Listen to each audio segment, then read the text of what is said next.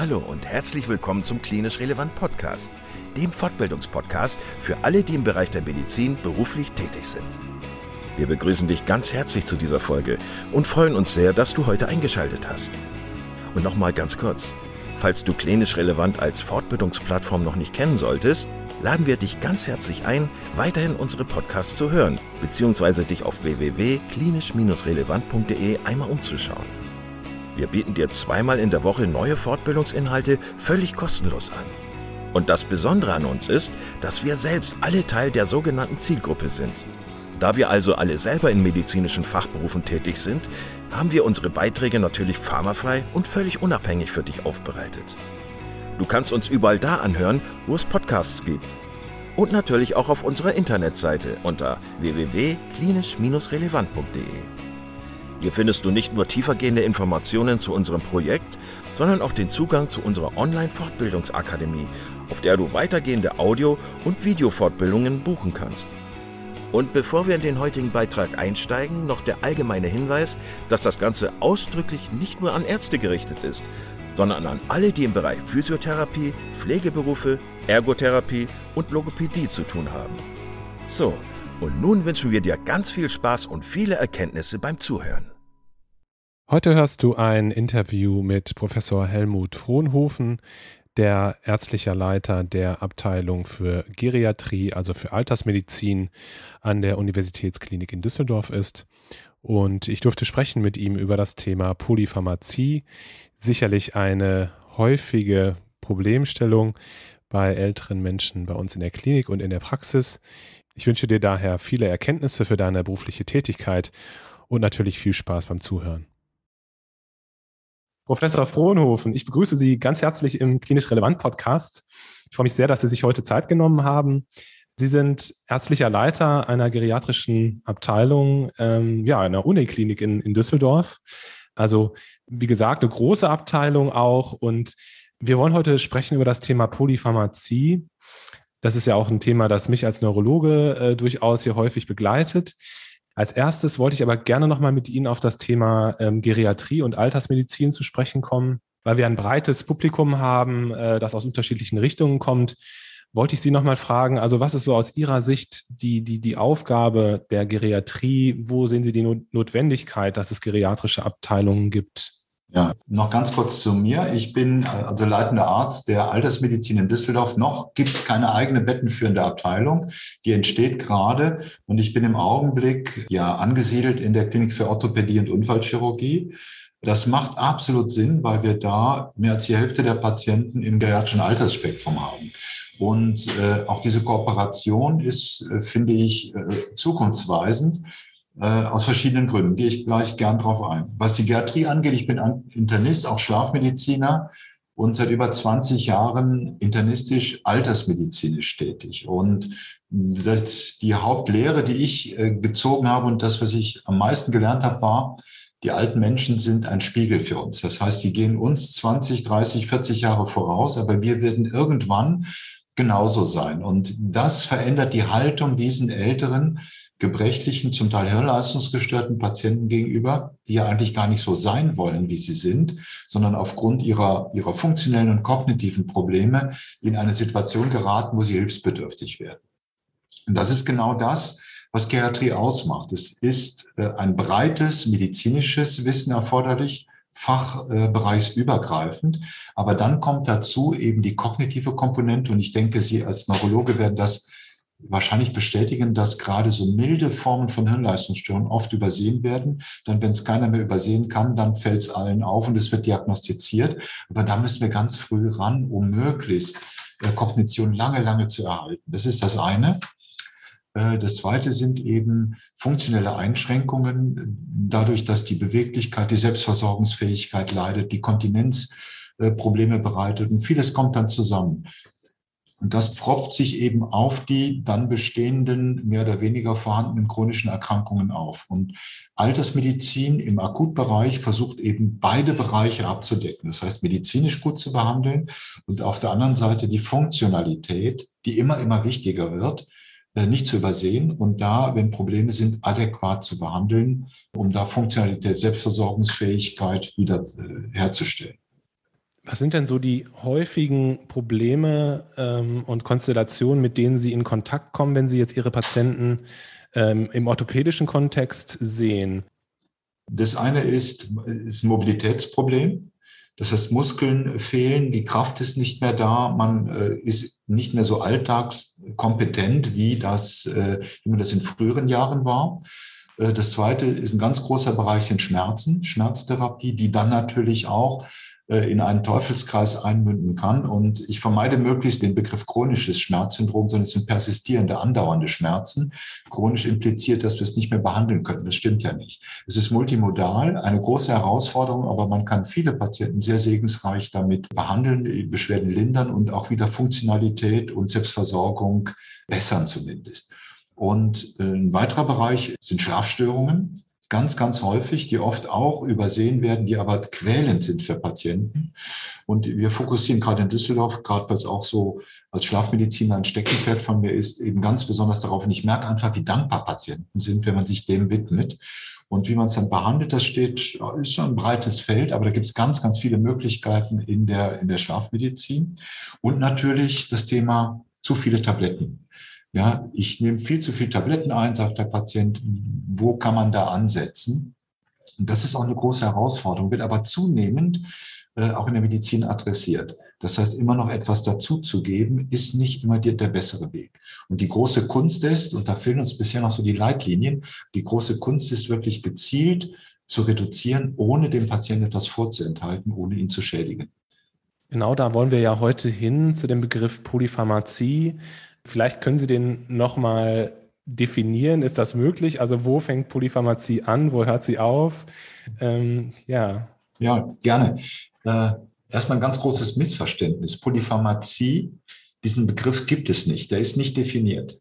Und jeder sagt was anderes dazu. Was häufig bemüht wird, ist die WHO-Konvention, ist ja keine Definition, ähm, fünf und mehr Tabletten gleichzeitig. Äh, das wird immer wieder übernommen, ist aber, finde ich, kein vernünftiger Ansatz. Aus mehreren Gründen. Polypharmazie beginnt schon da, wo ich ein Medikament verordne, was keine Indikation hat. Das ist eine Überversorgung und das können, kann bei zwei Präparaten, kann eines schon Polypharmazie sein, weil es einfach nicht adäquat verordnet wurde.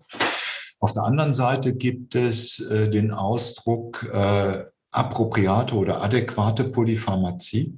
Dazu gibt es eine, Leit, äh, eine Cochrane Review sogar, genau zu diesem Thema, äh, wo man sich ein bisschen trennt von der Zahl der Präparate, sondern der entscheidende Weg ist, für jedes Präparat eine klare Indikation zu haben.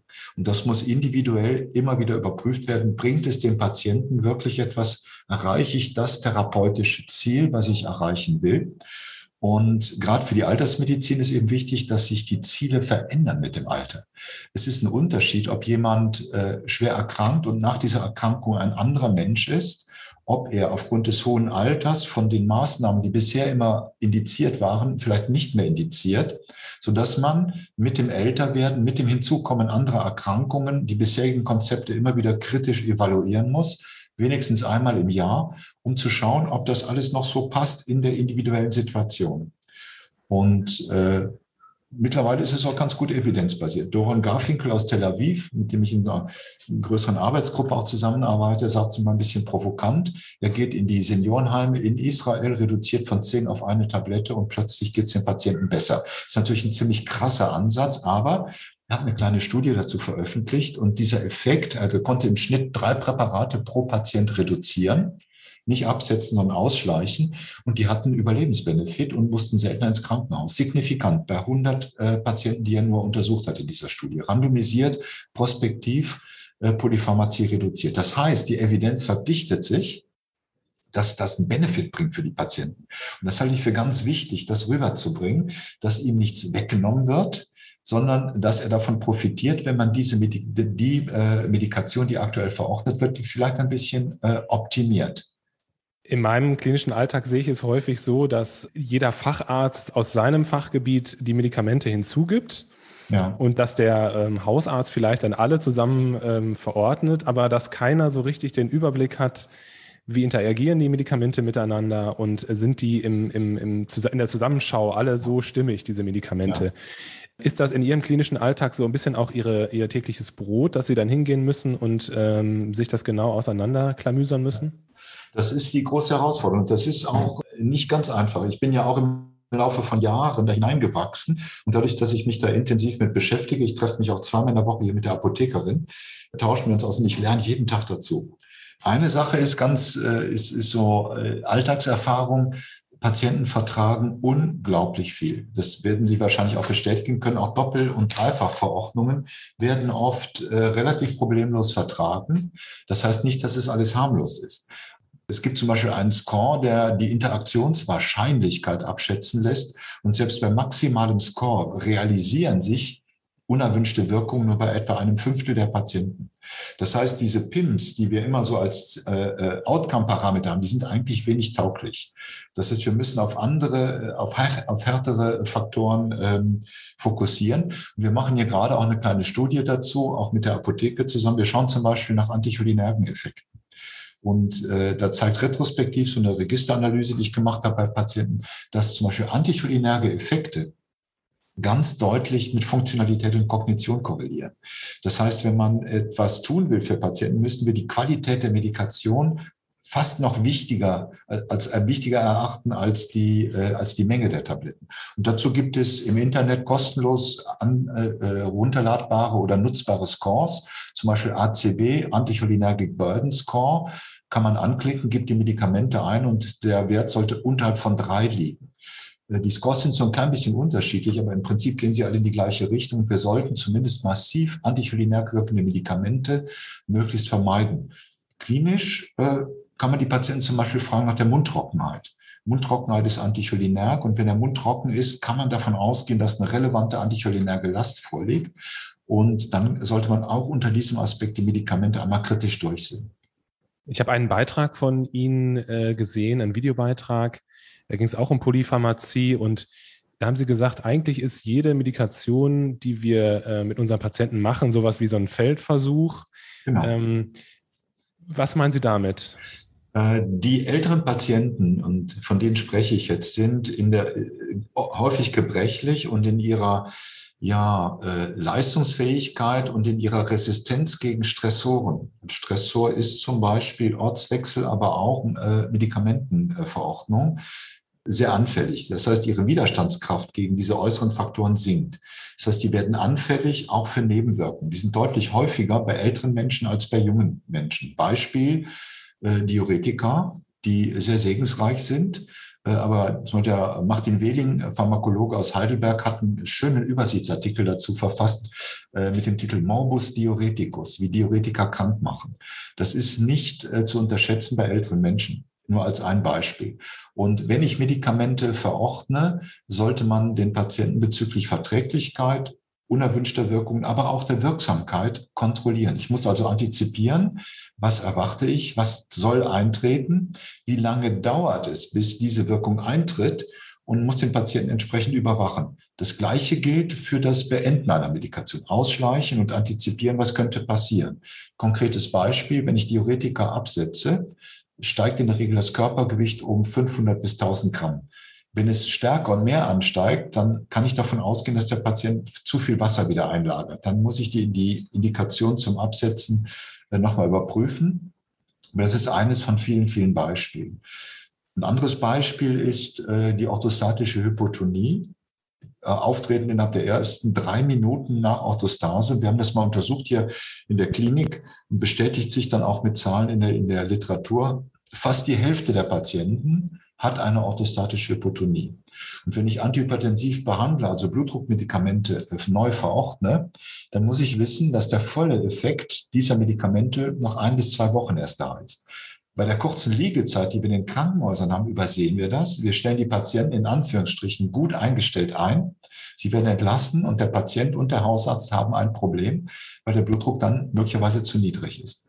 Das Gleiche gilt beim Absetzen. Die Medikamente sind nicht sofort aus dem Körper raus. Es dauert ein paar Tage, bis dann der Bluthochdruck sich wieder manifestiert. Und das muss ich wissen für jedes einzelne Präparat, was ich da manipuliere, wie die Kinetik ist. Das heißt, wann tritt die Wirkung ein und wann kommt es zu Absetzphänomenen, um den Patienten entsprechend dann zu kontrollieren. Ich sehe uns in der Klinik da in der großen Verantwortung, weil wir die Patienten jeden Tag, zum Teil mehrfach sehen. Wir können sie viel enger äh, überwachen, als das zum Beispiel in der Hausarztpraxis möglich ist. Und von daher sehe ich uns auch in der Verantwortung, da eher zu modifizieren. Das machen wir auch hier in der Klinik. Und das muss gut kommuniziert werden mit den Hausärzten, damit sie nachvollziehen können, warum wir was gemacht haben. Und das funktioniert. Sie haben es gerade schon angesprochen, dass ähm, eine Apothekerin auch Teil Ihres Teams ist sozusagen. Das ist ja in Deutschland nicht besonders häufig leider. Das sieht man nur selten. Wie gehen Sie ansonsten auch vor, sage ich jetzt mal, was, was die Medikation der Patienten betrifft? Wie gehen Sie hin und äh, unterscheiden oder versuchen zu differenzieren, welches Medikament notwendig ist? Ja. Welche Tools benutzen Sie vielleicht auch? Also Sie hatten es gerade angesprochen, ja. die anticholinärge Last, äh, da gibt es Scores zu. Was gibt es vielleicht für andere Hilfestellungen für die Kollegen, die zuhören? Ich bin eigentlich so ein Feind von diesen Scores, weil das letztendlich zum trägen Denken verleitet. Also die, die Einstiegsfrage, die ich den Patienten stelle, ist, haben Sie eigentlich das Gefühl, dass Sie zu viele Medikamente nehmen?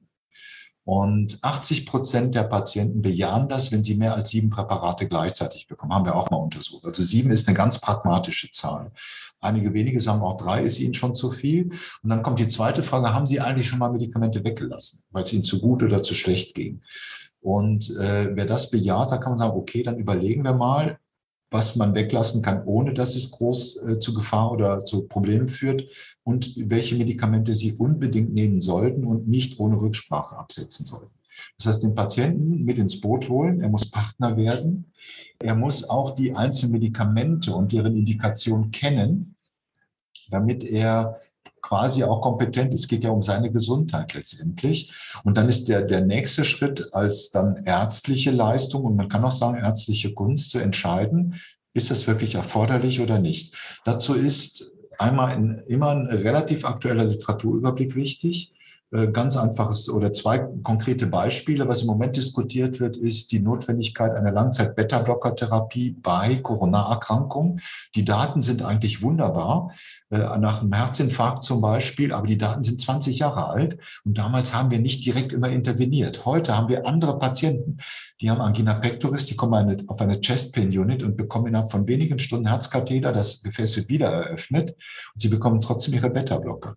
Die Frage ist, wie lange brauchen sie sie? Und die aktuelle Datenlage ist so, dass man sagt, nach etwa drei Jahren kann man überlegen, ob man den Beta-Blocker beenden kann, ausschleichend beenden, wenn entsprechend interveniert wurde. Also auch ein kleiner Paradigmenwechsel. Anderes Beispiel, äh, auch ein Lieblingsbeispiel von mir sind die Statine die wunderbar wirken.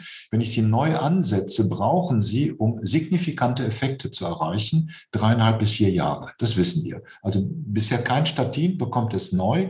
Effekt tritt ein nach drei bis vier Jahren. Wer also erkennbar so lange wahrscheinlich nicht mehr lebt, wird nicht davon profitieren. Und eine ganz neue Studie, die ist vor wenigen Wochen veröffentlicht worden, da hat man retrospektiv ein Kollektiv von über 20.000 Patienten analysiert, davon äh, die die Statine bekamen und etwa 20, bei 20 Prozent ist es abgesetzt worden. Und man hat dann über drei Jahre nachverfolgt, ja, was passiert denn jetzt mit den Patienten? Und da kam raus, wenn man das Alters adjustiert, für die über 85-Jährigen hat es keinen Nachteil. Ja, das heißt, eine, ist allerdings retrospektiv. Im Moment läuft diesbezüglich jetzt eine prospektive Studie, Stary heißt die, äh, wo ganz bewusst prospektiv randomisiert Statine bei älteren Patienten abgesetzt werden und gegen Placebo ausgetauscht werden. Also prospektiv Placebo kontrollierte Studie. Finde ich total spannend. Und das ist genau der Weg, die Evidenz zu verdichten. Alter spielt eine Rolle, die verbliebene Lebenszeit und die Mobilitätslast. Sie hatten gerade schon die orthostatische ähm, Dysregulation angesprochen. Ja. Ich würde gerne nochmal das Thema Sturzgefahr und in dem Zusammenhang halt auch die Medikation der Patienten ansprechen. Welche Medikamente spielen da aus Ihrer Sicht eine besonders große Rolle? Gibt es einen schönen Cochrane Review dazu, muss man sagen, wird völlig gehypt. Die Medikamente sind völlig überbewertet und die Evidenzlage ist für alle Präparate relativ dünn, muss man ehrlicherweise sagen. Und äh, als Schlafmediziner vielleicht auch nochmal eine ganz spannende Arbeit. Es werden ja immer die, die Z-Substanzen, die Hypnotika, an, denen wird immer angelastet, dass das Sturzrisiko anstiege. Äh, dazu kann man sagen, es gibt eine kleine Arbeit, die haben mal untersucht, wenn ich ein Hypnotikum verordne, aufgrund einer Insomnie, einer Schlafstörung, dann muss ich überprüfen, ob ein Effekt eintritt. Das heißt, verschwindet unter dieser Medikation die Insomnie. Und wenn das der Fall ist, steigt das Sturzrisiko nicht. Wenn die Insomnie fortbesteht, und das ist leider bei den meisten äh, Patienten der Fall, die äh, äh Hypnotika einnehmen, dann bleibt das Sturzrisiko deutlich erhöht. Und wenn die Insomnie unbehandelt fortbesteht, ist das Sturzrisiko auch erhöht.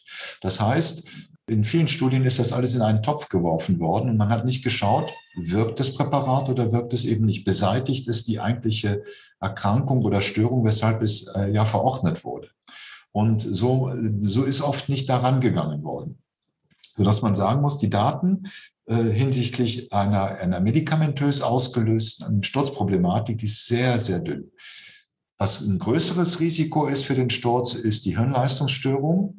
Demenzkranke, die eben nicht mehr adäquat koordinieren können, nicht mehr vorausschauend Risiken erkennen und sich ihr Verhalten nicht modifizieren können. Das sind, ist ein Riesensturzproblem bei diesen Patienten. Und das Zweite sind eben diejenigen mit Koordinationsstörungen, Polyneuropathien zum Beispiel und Muskelschwäche.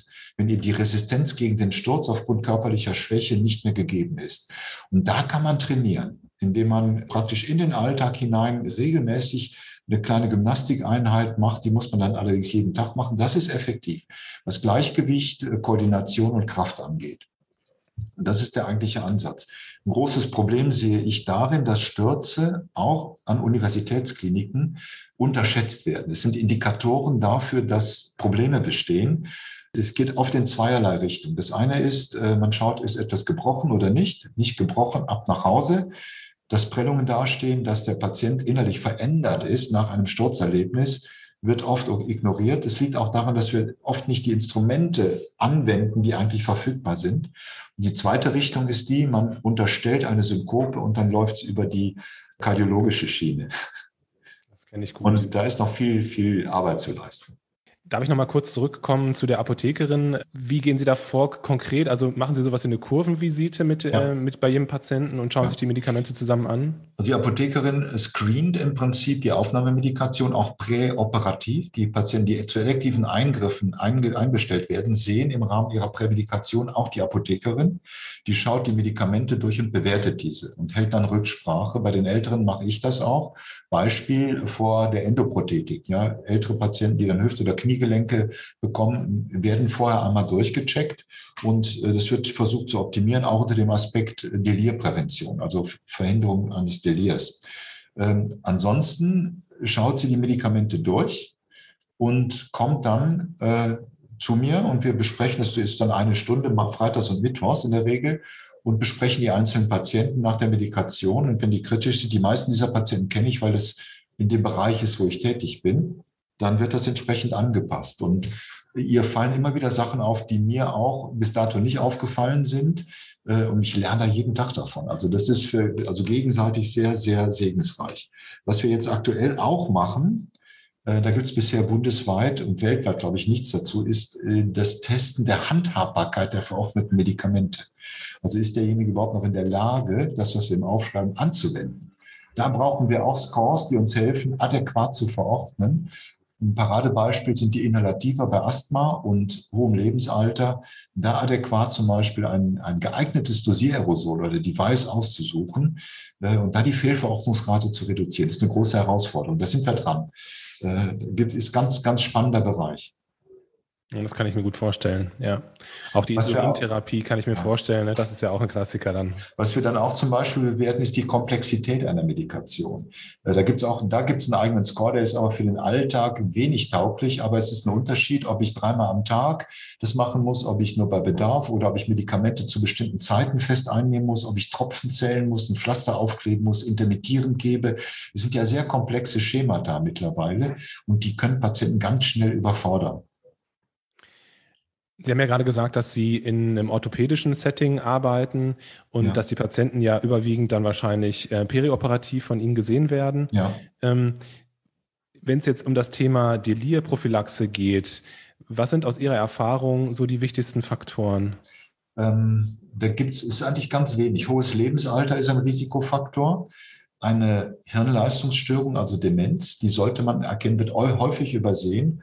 Hörstörungen, wenn der Patient schlecht hört und wenn er schon mit Neuroleptika behandelt wurde. Das ist ein relativ neuer Score, sind nur diese vier Parameter. 4AT heißt dieser Score, kann man im Internet kostenlos runterladen. Und allein das zu berücksichtigen, das hat eine hohe Gütekriterien, 90, fast 90 Prozent Sensitivität und Spezifität, reicht völlig aus. Äh, aber ganz wichtig finde ich ist, die schon präoperativ bestehende Hirnleistungsstörung nicht zu übersehen. Die wird ganz häufig übersehen, weil gerade die älteren Patienten in ihrem äh, häuslichen Setting leben, sich nicht mehr nach dem Datum erkundigen müssen. Die haben eine, eine feste Alltagsroutine und das schützt natürlich ganz erheblich. Und dann kommt man ins Krankenhaus, Ortswechsel, alles ist neu und gerät völlig aus dem, aus, aus dem Ruder, aus dem Gleis.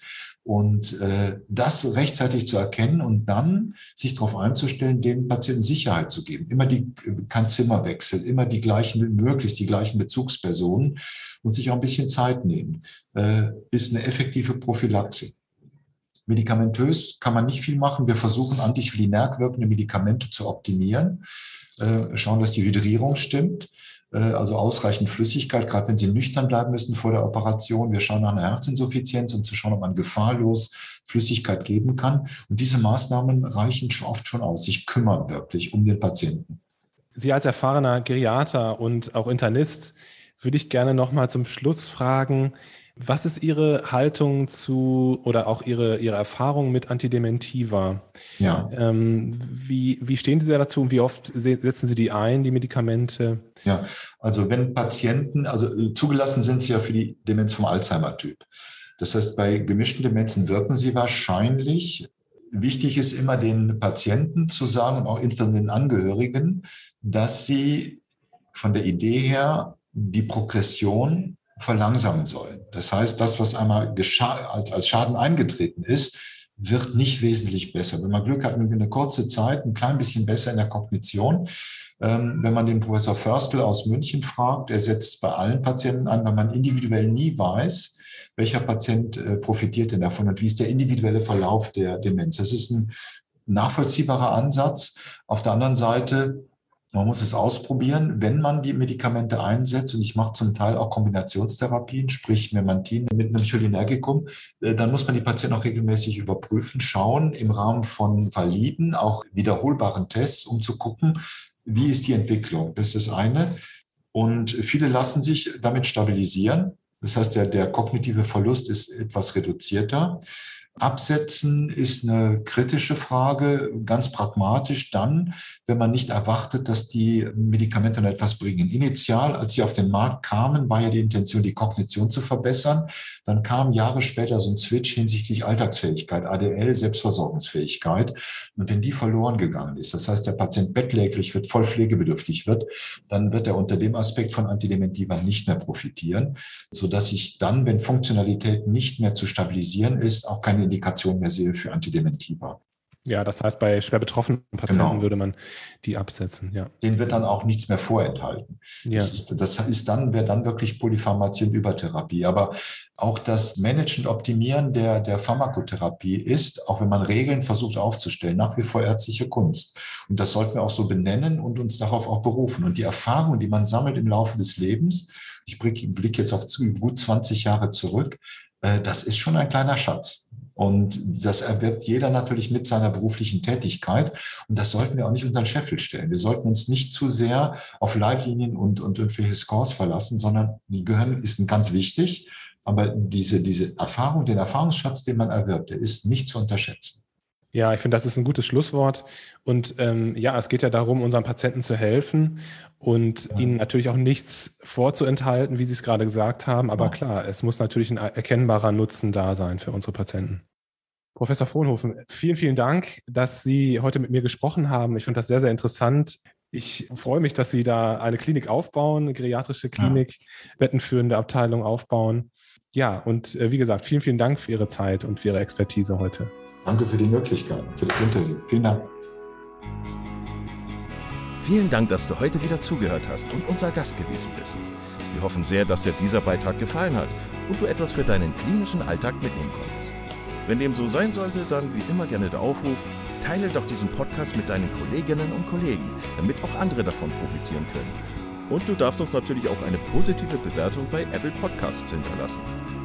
Wenn du mal Lust hast mitzumachen, denn wir verstehen uns ja als eine offene Fortbildungsplattform, dann bist du ganz herzlich eingeladen, dich zu melden unter kontakt.klinisch-relevant.de. Vielleicht gibt es ja ein Thema, das du ganz spannend findest und wo du dich besonders gut auskennst. Und dann würden wir sehr gerne mit dir sprechen. An dieser Stelle der Hinweis noch auf unsere Social Media Kanäle und unser Newsletter auf www.klinisch-relevant.de. Und es gibt wieder neue Kurse auf unserer Fortbildungsplattform. Das Ganze ist natürlich nicht nur für Ärzte, sondern auch für Physiotherapeuten, für Pflegende, Ergotherapeuten und für Logopäden konzipiert. Beachte auch, dass du einen 5-Euro-Gutschein bekommst, wenn du dich in unsere E-Mail-Liste für Newsletter einträgst. Dann kannst du mit diesem Gutschein in der Fortbildungsakademie einkaufen, denn da gibt es viele spannende Beiträge. Schau dich doch einfach mal dort um.